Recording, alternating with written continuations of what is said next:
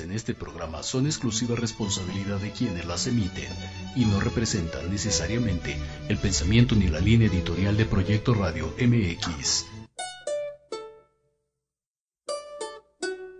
Hola, ¿qué tal? Bienvenidos a Pulso Saludable. Soy Liliana Noble Alemán. Comenzamos.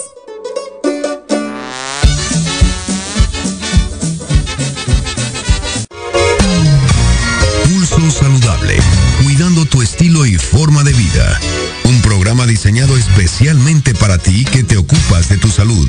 Conduce Liliana Noble.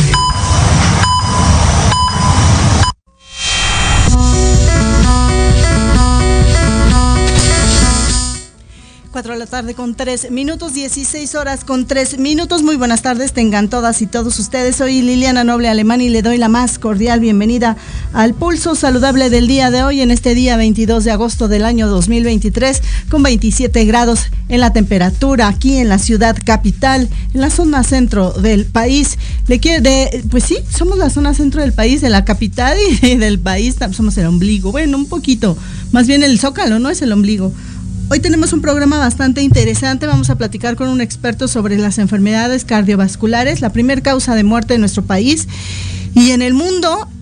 Y, y es muy complicado entender por qué, si es una enfermedad 100% prevenible con acciones que no implican tanto eh, presupuesto eh, económico y son cosas eh, muy sencillas pero que deben de ser de, continuidad.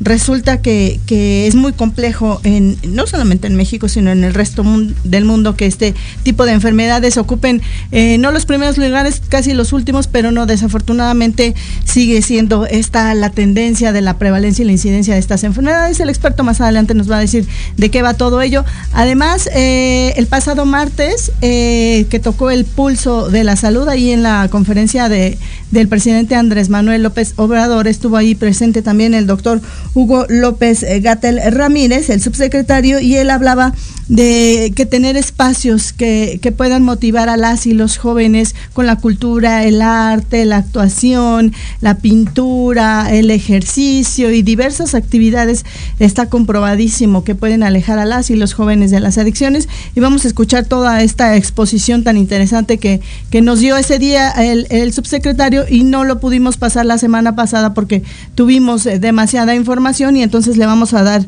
hoy esta salida. Y por supuesto tocan los deportes con mi queridísimo al final, ya en Pulso Saludable, Jorge Negrete. Así es que todo ello y un poquito más en el Pulso Saludable del día de hoy.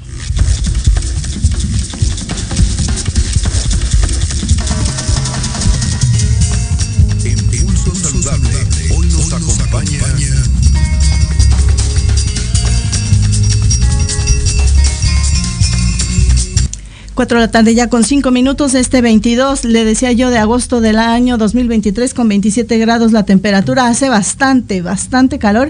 Allá afuera está el sol bastante fuerte y yo que vengo de negro, se imagina lo que sentía en el carro, pero pude llegar. Además hay muchísimo tráfico.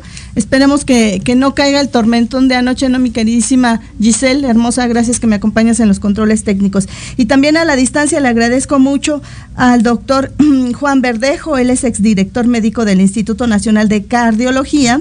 Y vamos a platicar con él a través de la distancia en los próximos minutos sobre estas enfermedades cardiovasculares. Es un doctor que conozco ya de hace mucho tiempo, he tenido la oportunidad de entrevistarlo en varias ocasiones y justamente es uno de los expertos en estas enfermedades cardiovasculares que tanto aquejan a México. Doctor, un placer volverle a ver. Gracias por estar con nosotros en Pulso Saludable. Buenas tardes.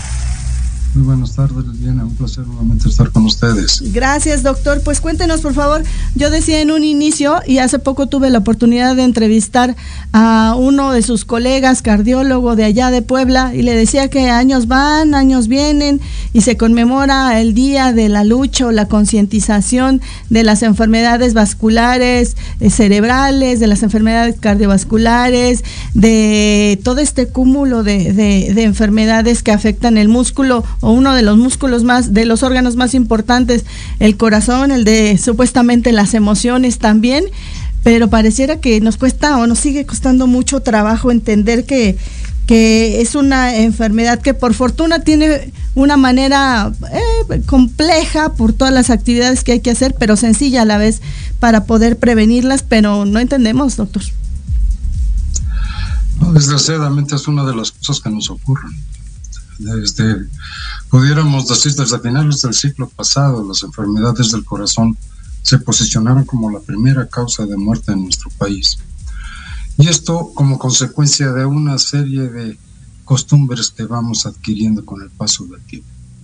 Nuestro estilo de vida, desgraciadamente, no es el más saludable del mundo y esto tiene como consecuencia que se vayan formando en las arterias estos tapones que nosotros ah, habitualmente conocemos como aterosclerosis, estos depósitos de grasa en las arterias que progresivamente las van eh, obstruyendo y en consecuencia cuando se obstruyen las del corazón, que son las arterias coronarias, nos causan el infarto del miocardio.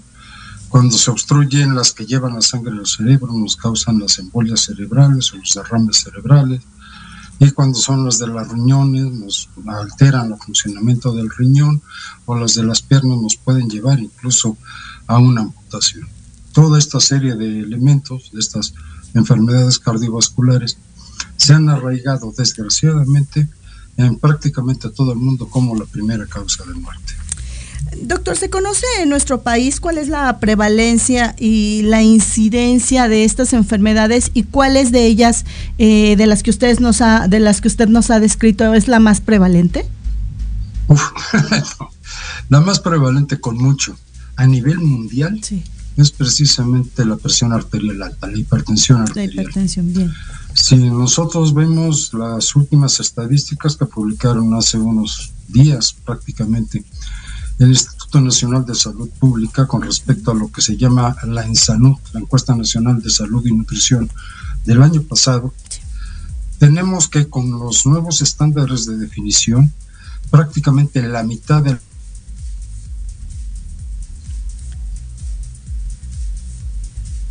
perdimos por ahí un poco la comunicación con el doctor eh, Juan Verdejo, él es exdirector médico del Instituto Nacional de Cardiología. Vamos a, esperar unos segundos, si no me ayuda Giselle a decirle que se salga y que vuelva a ingresar. Él nos estaba comentando de todas estas enfermedades que aquejan a los humanos, no solamente en el país, sino en el resto del mundo. Se llama un poco de... Eh, en broma el síndrome de la olla expresa. Estamos caminando trabajando el aparato cardiovascular en marchas forzadas y ni siquiera lo sabemos. Lo más terrible es que incluso cuando se diagnostica la hipertensión arterial, la mitad de la población que se le diagnostica la presión arterial alta no toma los medicamentos. La principal razón es que, por que la hipertensión arterial produce pocos síntomas. Por eso se le ha denominado, quizá en una forma un poco melodramática, el asesino silencioso. Entonces, cuando se le dice a una persona, tienes una enfermedad que te puede causar muchos problemas, que podemos tratar, que podemos controlar, pero tienes que tomar medicamentos el resto de tu vida, en términos generales existe un rechazo a este tipo de fenómeno y la mitad de los pacientes ni siquiera toman el medicamento para la presión arterial. Y aún cuando lo toman, hay pacientes que lo toman de una manera totalmente insuficiente. O sea, la mitad de estos pacientes que están bajo tratamiento no alcanzan a controlarse. Claro. La proporción de nuestros enfermos que están bien controlados es muy baja, por desgracia. Y esto es un daño de carácter progresivo que de manera continua está haciendo sufrir a nuestro corazón, a nuestras arterias y consecuentemente a todo nuestro organismo. Doctor, y, esta parte cultural, estos ambientes obesogénicos en los que nos desarrollamos y esta, este fácil acceso a estos productos que por un lado no generan ningún tipo de, de eh, ingredientes que favorezcan la nutrición y sí todos aquellos eh, nutrientes críticos, ustedes le llaman los expertos, excesos de azúcares, de sales, ahora con estos sellos eh, que ya nos hacen ver, ¿no? Contar sellos y decidir qué, qué, quiero, más ellos, menos ellos, pero sigue siendo una lucha, igual recuerdo cuando se implementó quitar el salero de las mesas y todo ello va sumando. Pero ¿qué considera usted que, que, que pudiera ayudarnos a generar esta, esta conciencia. Es preocupante lo que usted dice, doctor, que, que el que ya se sabe con hipertensión o tal vez diabetes o alguna enfermedad crónica que le va a acompañar el resto de la vida y que va a, a urgir de estos medicamentos en el día a día, decide tal vez no usarlos pero si le preguntamos a algunos eh, médicos o algunos pacientes eh, Giselle Mayos con el fondo, gracias.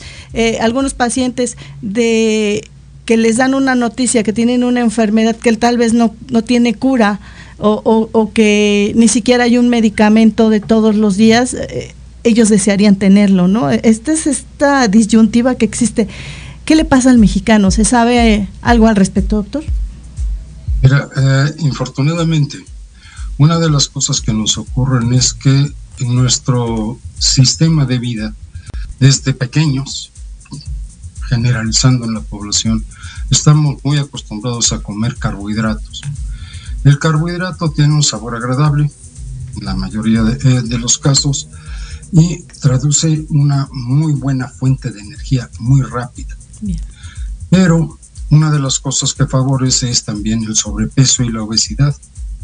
Infortunadamente tenemos una tasa de sobrepeso y obesidad extraordinariamente alta ocupamos el segundo lugar si nosotros vemos las estadísticas que ha eh, expresado, que ha publicado la OCDE de los países miembros, nosotros tenemos el segundo lugar en sobrepeso y obesidad. Si sumamos los dos, el 70% de nuestra población adulta tiene o sobrepeso o tiene obesidad.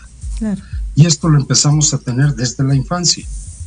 Si a esto le empezamos eh, a sumar el hecho de que la obesidad y el sobrepeso nos van a llevar al desarrollo de hipertensión arterial, de diabetes mellitus, de trastornos como eh, pueden ser los problemas respiratorios, la apnea obstructiva del sueño, son cosas que se van sumando desde un estilo de vida, llamémoslo así, muy estable. Si además nosotros le sumamos otra serie de actividades nocivas para la salud, como puede ser el consumo de tabaco, la falta de ejercicio, que es eh, eh, eh, muy importante. En consecuencia, simplemente vamos aumentando más líquido a la cascada que puede llegar el momento en que nos ahogue. Bien. Doctor, ¿cuáles son los factores de riesgo más comunes asociados a estas enfermedades eh, cardiovasculares en la población mexicana. Algunos estudios hablan de que tenemos ya por ahí un gen, hasta le pusieron apellido y nombre, el gen mexicano. Pero si esto, esto es tan relevante, eh, estaríamos prácticamente los mexicanos condenados, ¿no? a, a morir o sufrir de una enfermedad cardiovascular, hagamos lo que hagamos. No, no necesariamente es hagamos lo que hagamos. Sí tenemos una genética que en lo particular favorece sobre todo la aparición de diabetes mellitus. Nuestra eh, capacidad nuestra capacidad para metabolizar la glucosa no es la más óptima del mundo y esa es la razón por la cual en diabetes tenemos prácticamente el doble de lo que se puede tener en otros países.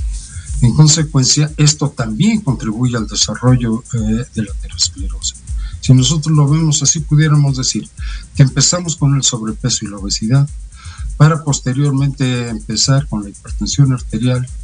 Podemos continuar con el tabaquismo, otro factor de riesgo muy importante, el sedentarismo, la falta eh, de ejercicio, y esto nos va llevando a que a partir de aproximadamente los 20 años, lo que se denomina la tercera década de la vida, ya estemos sufriendo de aterosclerosis. Una aterosclerosis que no da ningún síntoma, no da molestias, no causa comezón ni nada por el estilo. Y entonces vivimos con ella.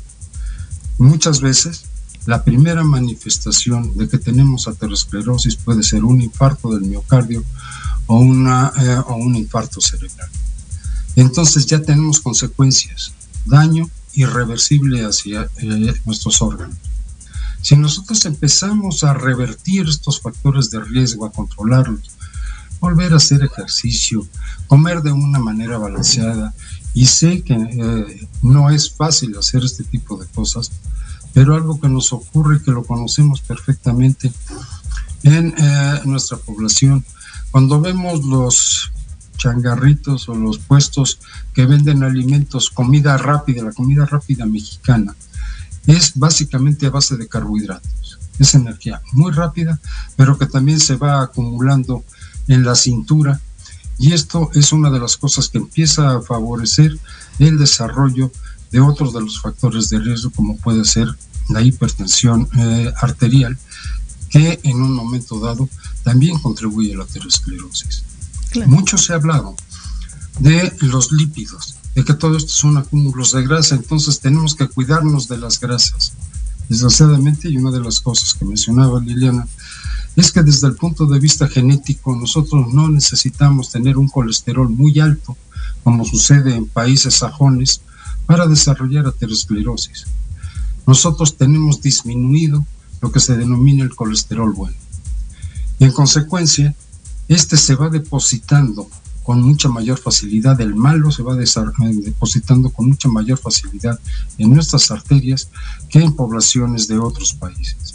Y esto nos lleva a desarrollos más serios y más precoces de aterosclerosis. Claro.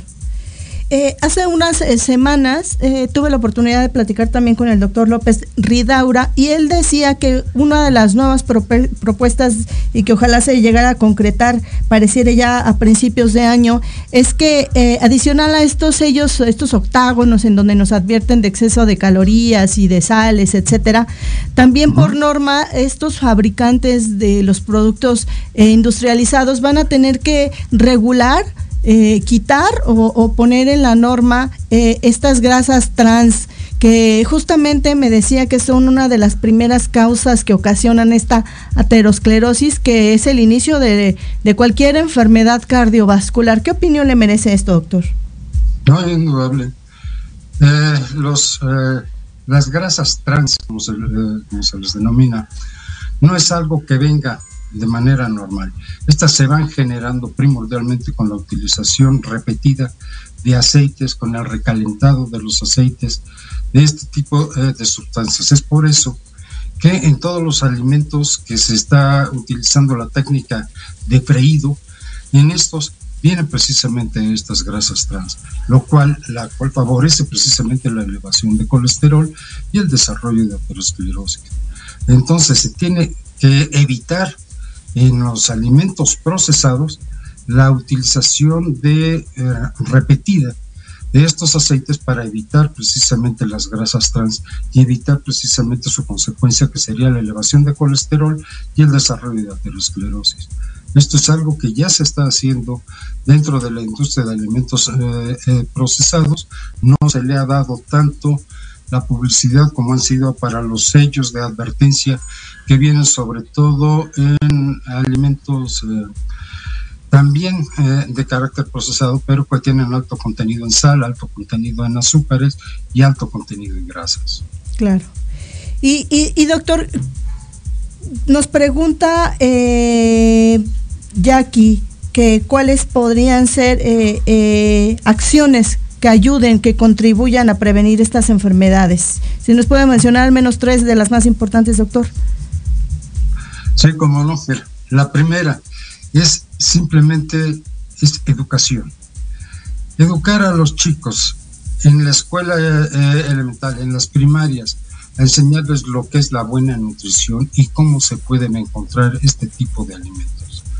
No es eh, raro que veamos a la familia que tiene sobrepeso y obesidad y que están el papá, la mamá y el chico que tiene 8 o 10 años que ya tiene precisamente ese sobrepeso y obesidad. ¿Por qué razón? Porque comen una alta cantidad de carbohidratos y por el otro lado, en lugar de salir a jugar, se la pasan enfrente de, eh, de la televisión con la consola de juegos electrónicos, consecuentemente no hacen ejercicio y van acumulando de manera progresiva este sobrepeso y esta obesidad. Si nosotros logramos romper este círculo vicioso, precisamente en estas etapas obtendremos resultados mucho más importantes. Es importante también que existan áreas en donde se pueda desarrollar esta actividad física. Yo les diría que eh, tenemos que volver un poco a quizá a mediados o a finales del siglo pasado, donde teníamos que caminar un poco más para llegar a la parada del camión. Sí que en un momento dado se busca tener una mayor facilidad de transporte, pero eso está condicionando una disminución en la actividad física que va haciendo que nuestros músculos no trabajen adecuadamente, que no se consuman precisamente estos carbohidratos que hemos ingerido de una manera eh, correcta y esto va favoreciendo el desarrollo progresivo de la aterosclerosis. Entonces, si nosotros logramos disminuir las calorías de la dieta, por algunas como pueden ser este, las proteínas, esto nos ayude a una mejor nutrición, comer frutas, comer verduras, que ayude a trabajar eh, mejor eh, al intestino.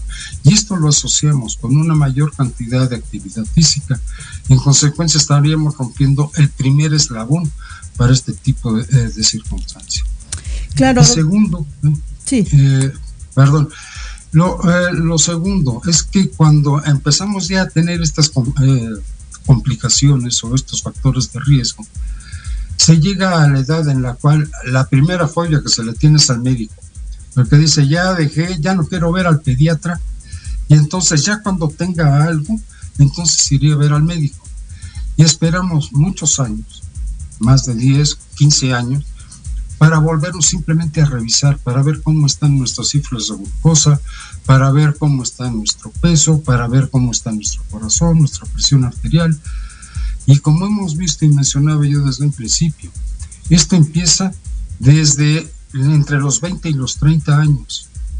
Si nosotros los podemos detectar en ese momento y emplear técnicas no tan sofisticadas, sino simplemente cambios en nuestro estilo de vida, tener un estilo de vida más saludable, podemos evitarnos muchos medicamentos y muchos años de tener que tener una visita obligada al médico porque ya tengamos alguna complicación.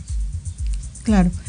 Doctor, y también quisiera preguntarle, ¿cómo es que eh, ustedes eh, hacen esta copia social de todas estas organizaciones, las, las creadas acá en México y las internacionales, para hacer y se suman a esta conciencia qué tan valioso es eh, que cada año se esté reiterando esta serie de informaciones.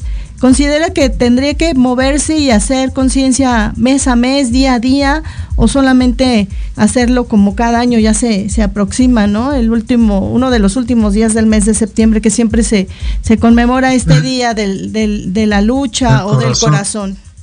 El Día del Corazón, el 29 de septiembre, así es. Esto está eh, establecido gracias a una iniciativa de la Organización Mundial de la Salud, ya desde hace eh, varios años, pero ya también tenemos el día de lucha contra eh, la obesidad, el día de hacer ejercicio, el día de la hipertensión arterial, o sea, tenemos días. Tenemos que buscar la forma en que esto sea más generalizado, que no sean días, sino que sean meses, idealmente todo el tiempo para tratar de cuidar nuestro aparato cardiovascular. Ya la Secretaría de Salud desde tiempo atrás puso como una eh, política de salud nacional, como emergencia de salud, tanto al sobrepeso y la obesidad como a la diabetes mellitus. Necesitamos aplicarlo de una manera continua para recordarnos todos los días que tenemos que querer a nuestro corazón, que, queremos que tenemos que querer nuestro organismo para poderlo disfrutar durante mucho más tiempo y en muy buenas condiciones. Y doctor, para estas nuevas eh, pacientes, estos nuevos eh, eh, diagnósticos, el que apenas se sabe con diabetes recién o con hipertensión o con enfermedad, con hipercolesterolemia o todas estas cosas, ¿cuál es el ABC ideal? Porque de pronto viene, sí, entendemos este tema de la negatividad, pero también hasta han surgido estos grupos, yo no estoy en contra de esto, yo no soy gordofóbica, pero me parece que de pronto estar apapachando algo que, que genera daño, eh, eh, no, está, no es tan bien visto y no por, eh, por el hecho físico, sino porque trae más problemas a, la salud y está bien no rechazarlos y está bien, también tienen derechos y están, tienen que estar aceptados. Pero sí es importante tomar las riendas y conciencia de lo que está pasando. ¿Cómo tendría que ser esta, esta camino de una enfermedad crónica que hasta el momento se sabe que no tienen cura? Pero que se busca que el paciente tenga una buena calidad de vida y tal vez muera a consecuencia de otro padecimiento, pero no de su enfermedad de base. Claro. mira, en ese sentido, de acuerdo, existen eh, los grupos de defensa de, eh, este tipo eh, de, actitudes, pero también están los grupos de apoyo. Te pongo el ejemplo, así como tenemos grupos de apoyo de pacientes para las situaciones del alcoholismo, también estamos teniendo grupos de apoyo para determinadas patologías y los grupos de apoyo, el convivir y eh, intercambiar conocimientos, intercambiar experiencias entre los mismos pacientes, es algo que nos está ayudando mucho a poder controlar un poco mejor eh, las enfermedades. Lógicamente, junto con esto ha venido el desarrollo cada vez mayor de mejores tratamientos, de medicamentos más eficaces, con menos efectos colaterales, con mayor sencillez de poderse aplicar para que el paciente no le tenga miedo al medicamento y que con una sola tableta puede en un momento dado estar controlado. Entonces necesitaríamos nosotros conjuntar lo que viene siendo la detección, el diagnóstico precoz y analizando cuál es la principal causa que tenemos una puede ser la cuestión de carácter hereditario, como puede ocurrir en la diabetes o en la hipertensión eh, arterial, y en otro, el hecho de que sea nuestro medio ambiente, nuestro estilo de vida lo que favorezca el desarrollo de las enfermedades. Entonces ya atacar, pero en una forma mucho más dirigida y no tratando de eh, crear miedo, sino de convencer a la gente de que estar en buenas condiciones tiene resultados y reditúa a largo plazo en una forma muy importante. Les recuerdo a la gente que estamos platicando con el doctor Juan Verdejo, él es exdirector médico del Instituto Nacional de Cardiología. Y doctor, la pandemia que como que todavía se resiste y no termina y dejó enfermedades eh, a la vista, ¿no? Eh, también este tema de, la precariedad de los servicios de salud, no solo en México, en el resto del mundo. Pero se conoce, ya se iniciaron investigaciones, se sabe si hay enfermedades preexistentes que se agravaron con la COVID-19 o algunas otras en materia de cardiología que surgieron o, o van a ser consecuencia de haber padecido esta enfermedad. Sí, infortunadamente. Una de las cosas que ocurrió es preciso que eh, el COVID-19, una de las cosas que causa es un fenómeno inflamatorio muy intenso que hace trabajar de una manera extraordinaria al organismo, entre ellos precisamente el corazón. En consecuencia, si nosotros teníamos una enfermedad subyacente, la aterosclerosis que estaba por ahí formándose, pero no había llegado a ocluir una arteria, en presencia de un fenómeno inflamatorio tan importante como eh, lo causa el COVID-19, en este momento el corazón no puede soportar esta sobrecarga de trabajo. En consecuencia, claudica. Y claudica en el sentido de que puede inflamarse, de que puede en un momento dado morir una parte de él, tener un infarto eh, del miocardio, o simplemente dilatarse por no poder bombear de una manera suficiente. Esto fue una de las causas por las cuales las enfermedades cardiovasculares también se incrementaron durante la fase de pandemia. Las complicaciones por las cuales incluso algunos enfermos murieron fueron causas cardiovasculares, pero asociadas exactamente a la coexistencia del COVID-19. Bien. Por el otro lado, uno de los, una de las mayores complicaciones que tenía el COVID-19 era la formación de coágulos en diversas partes del organismo, primordialmente en las vías eh, respiratorias o en los vasos sanguíneos del pulmón, y esto, que se denominan embolias pulmonares, también fue una de las principales causas que hicieron claudicar a muchas personas que los llevaron también a la muerte.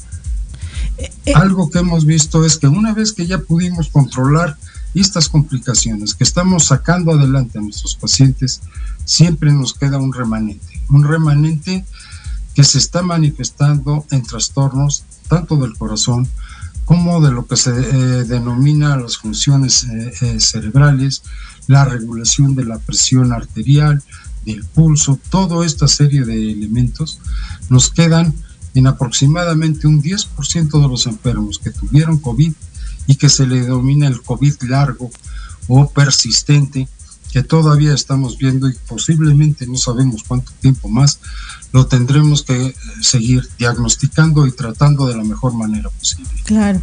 Doctor, y otra de las cosas que también son muy, muy nuevas junto con esta pandemia fue la, la innovación tecnológica mal aplicada eh, con estos gadgets conocidos como vapers, ¿no? Los, los usuarios son los vapers y los vapeadores. En el Instituto ah. Nacional de Enfermedades Respiratorias hablan de una gran cantidad de, de, chicos, chicas que de pronto tienen trastornos en las vías aéreas bajas y también en las altas por el exceso de uso. Pero también he leído eh, algunos artículos en donde se menciona, en Nature, por ejemplo, en donde se menciona que también pudiera ser una consecuencia eh, seria eh, el exceso de uso o la utilización de estos eh, vapeadores eh, eh, en el corazón que afecta a las arterias. ¿Qué hay al respecto, doctor? Mira, lo que, tenemos que entender es que vamos a estar utilizando, ya sea a través de humo o a través de vapor de agua, una serie de sustancias que no deben estar en contacto con la vía respiratoria. Si nosotros hablamos del humo, el humo como tal puede no hacer daño, pero el alquitrán que trae el humo, que son todas las sustancias producto de la combustión, incluso se tienen cancerígenos, toda una serie de sustancias a través de las cuales se procesa el tabaco, van a causar daño, una inflamación y un eh, deterioro de la vía respiratoria. El vapeador lo único que está cambiando es el método o el sistema en donde va suspendido todos los elementos nocivos. Pero los olorcitos que le ponen, los saborcitos que le ponen, todo eso que puede distraer quizá del consumo de tabaco, también son agresivos para la vía respiratoria. Y si una persona es sensible a alguno de estos químicos, puede causar una destrucción muy rápida, aguda, de esa misma vía respiratoria. Estamos hablando de que pueden ser ácidos que quemen la vía respiratoria, de sustancias que causen una reacción alérgica a la vía respiratoria, semejante a la que puede ocurrir en el asma, etcétera. Entonces, todo esto va a ser una agresión hacia la vía respiratoria y ya de por sí nosotros estamos respirando un aire que tiene un buen nivel de contaminantes, nosotros estamos multiplicando eso por muchas veces y los chicos que están utilizando estos elementos ahora como una moda o como una alternativa a la utilización de tabaco, simplemente están cambiando el nombre, pero obteniendo resultados nocivos para las vías respiratorias. Claro. Doctor, ¿cuál sería su mensaje final en esta tarde en Pulso Saludable? Y también me gustaría eh, hacerle una cordial invitación. Regrese cuando quiera porque eh, desafortunadamente estas enfermedades pareciera que van a ir en incremento, pero es importante eh, estar concientizando a la gente. Esa es una de las labores de este programa, generar conciencia y estar como así como ponen un sencillo de una canción y nos lo aprendemos. Entonces en, Pulso Saludable pensamos que la, ser reiterativos en ciertos temas va a poder ayudar a, generar esta conciencia en, en la salud de las y los mexicanos. Sí, indudablemente, y es algo que les agradecemos enormemente a los medios masivos de comunicación que podamos transmitir este mensaje a través eh, de ustedes, pues ¿qué es eso? Es repetirlo de una manera constante para crear conciencia, para que de verdad tengan más cariño por su organismo, cuídense mejor. Mucha gente eh, dice, es que ustedes con lo que están diciendo quieren que se les acabe el trabajo.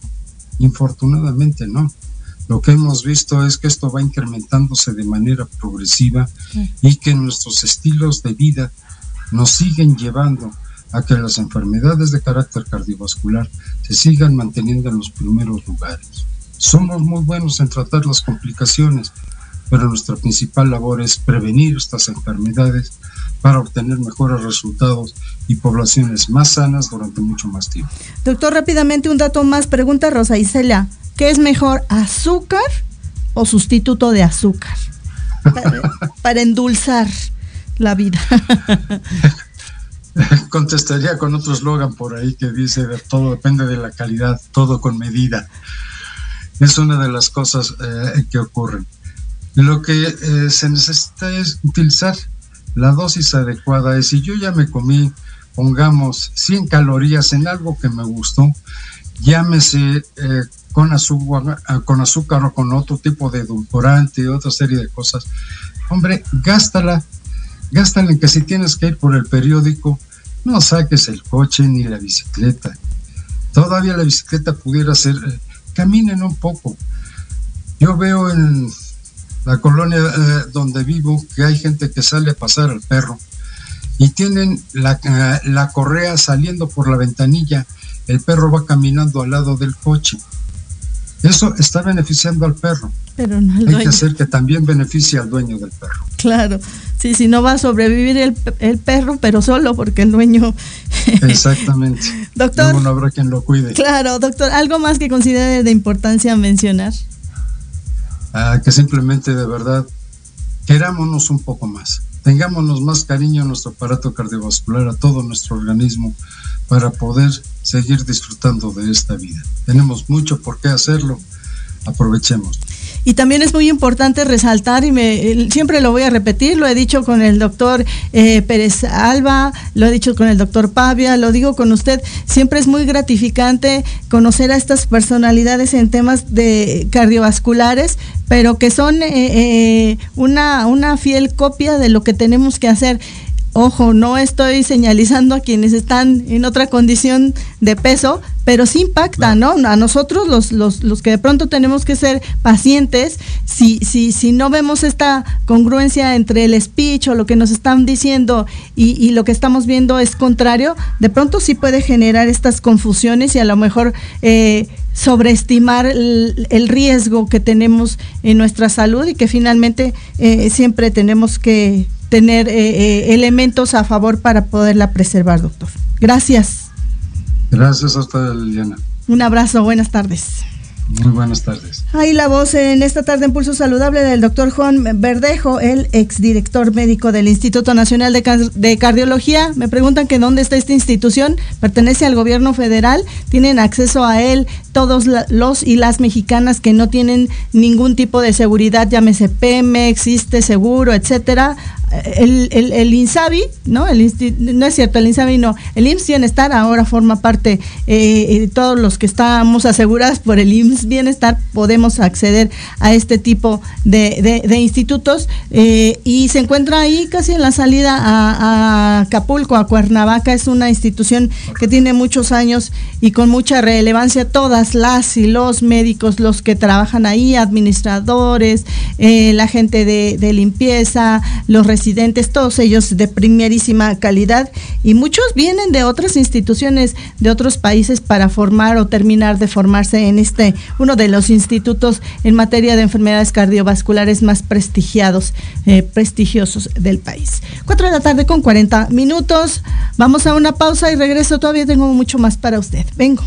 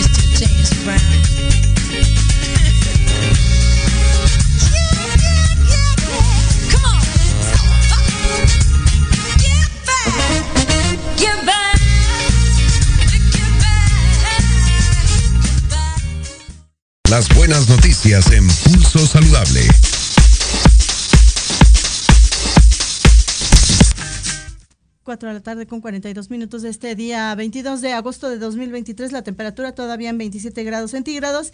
Y le cuento que el martes 15 tuvimos la oportunidad de escuchar al doctor Hugo López Gatel Ramírez, subsecretario del Gobierno Federal en materia de promoción y prevención, prevención y promoción de la salud, quien habló en esta ocasión, en esta eh, serie de presentaciones que hace cada 15 días sobre eh, esta lucha en contra de las drogas él hablaba de que estos espacios, actividades deportivas, culturales, recreativas eh, y demás previenen el consumo de las drogas. Así es que vamos a escuchar esta breve intervención que tuvo en la conferencia de prensa de este eh, pasado martes del presidente Andrés Manuel López Obrador y lo comentamos. Jefe de gobierno, gobernadoras, gobernadores, colegas, muy buenos días. Hoy vamos a ser breves y hablar de actividades culturales y actividades de tiempo libre en la prevención de adicciones. Vamos a ver la primera, eh, una definición genérica, eh, las actividades de tiempo libre es el conjunto de actividades, ya sea deportivas, culturales o recreativas, que son saludables y que se practican una vez que se han cumplido con obligaciones laborales o escolares o familiares. Es muy importante destacar que elegir estas actividades no es solo una decisión individual, necesita un contexto favorable. Y como en casi todos los elementos de la vida, eh, la capacidad de tener tiempo libre se distribuye de manera desigual, desfavoreciendo a las personas más pobres. Es por eso que en la prevención de adicciones se han implantado en este gobierno varios modelos de actividades que ahora comentaré, que son centrales en la creación de comunidades saludables, comunidades libres de adicciones. La siguiente, por favor. Lo que podemos ver es que el INEGI en su encuesta sobre uso del tiempo libre destaca que se utiliza muy poco tiempo para las actividades culturales, para las actividades deportivas y recreativas. En cambio, el uso de medios electrónicos de comunicación o de divulgación es eh, la mayoría del tiempo que se utiliza y existen estudios eh, psicosociales que esto puede representar un elemento de riesgo para las adicciones porque sobre todo los medios electrónicos constituyen un estímulo de eh, semejante en algunos procesos cerebrales a los procesos de adicciones. Y finalmente, aquí viene el, el programa más emblemático, que es la siguiente, que está a cargo de la Secretaría de Cultura. Aquí le agradecemos a la secretaria Alejandra Frausto, a su equipo, en especial a la directora Esther Hernández, directora de Cultura Comunitaria, es el programa de Semilleros Creativos. Este programa es el más transformador de las actividades que hemos tenido el privilegio de incorporar a la Estrategia Nacional de Prevención de Adicciones y es una verdadera revolución cultural a partir de estimular la riqueza cultural de las propias comunidades y ponerlo en manos de la juventud para que expresen no solamente sus sentimientos, sino su personalidad se vaya desarrollando en ese espacio creativo, ese espacio cultural, que es literalmente una toma cultural de las comunidades para su propio beneficio. Tenemos un pequeño videíto, si le mostramos, sobre estos semilleros creativos. Clic en el zorro. Y durante todo el año, en semilleros creativos, niñas, niños y jóvenes se reúnen de 3 a 4 horas diarias para explorar, a través de la danza, el circo, la pintura, el graffiti, la fotografía y otros lenguajes artísticos y expresiones culturales, nuevas formas de entender e incidir en sus múltiples realidades. La fotografía es algo bueno porque te liberas de muchas cosas que sientes, las personas se liberan de cualquier cosa, algunas pintando, dibujando, cantando, bailando y eso está bien, la mera verdad está bien, pero lo mío es la fotografía. En Semilleros Creativos, la participación de la niñez y la juventud es el centro para imaginar un presente distinto. Aquí son capaces de transformar la mirada que tienen sobre sí mismos y su comunidad ha cambiado en mí de que mm, no me importa lo que digan los demás, sino que yo esté a gusto de lo que soy y ha cambiado porque ya no, si me juzgan por lo que soy, ya no, ya no me importa porque yo me siento feliz de ser eso y de jugar. El encuentro colectivo, el diálogo, las asambleas y la toma artística del espacio público son los medios a través de los cuales niñas, niños y jóvenes exploran su voz individual y colectiva, forman lazos solidarios, involucran a las diversas comunidades de las que son parte e imaginan soluciones pacíficas para resolver conflictos. Yo agradezco que se interesen en los jóvenes, porque creen que hoy en día ya no nos importa y la verdad es que ya no somos una sociedad, se está rompiendo y cada quien quiere ver por sí mismo. Siempre están las clases sociales, feminicidios, machismo, homofobia, en guerras que no acaban. Entonces es una manera de decirle a los jóvenes que el arte no es una pérdida de tiempo, sino una manera de expresión y una manera de... Es como el pegamento que puede volver a unir a esta sociedad tan quebrada. Pues la verdad, este, mi vida era bien aburrida antes, pero mi abuela me dijo, mira, allá hay un buen de niños, vamos a ver. Pues fui a ver y, en, en eso pues comenzó mi felicidad. Muy a gusto de estar acá y también de estar en Semilleros Creativos porque me enseñan muchas cosas nuevas que yo no sabía y me enseñan a respetar a mis compañeros, a tener confianza. Los semilleros creativos representan una alternativa frente al abandono, la soledad y el aislamiento, en un lugar de integración, de relaciones pacíficas y solidarias. El arte y la creación colectiva son factores protectores frente a las condiciones que motivan al consumo de sustancias. Es una forma de crecer. Es algo mágico. Donde me siento segura, me siento cómoda, puedo ser feliz, donde puedo ser libre. Es un espacio de paz. Es muy refrescante venir a tocar y despejarme de, del mundo. Nos ayuda a, a distraernos y hacer enojar a las personas, a transformarnos. Ha sensibilizado mucho sus corazones y yo creo que los ha hecho un poco más, más dóciles, un poco más alegres.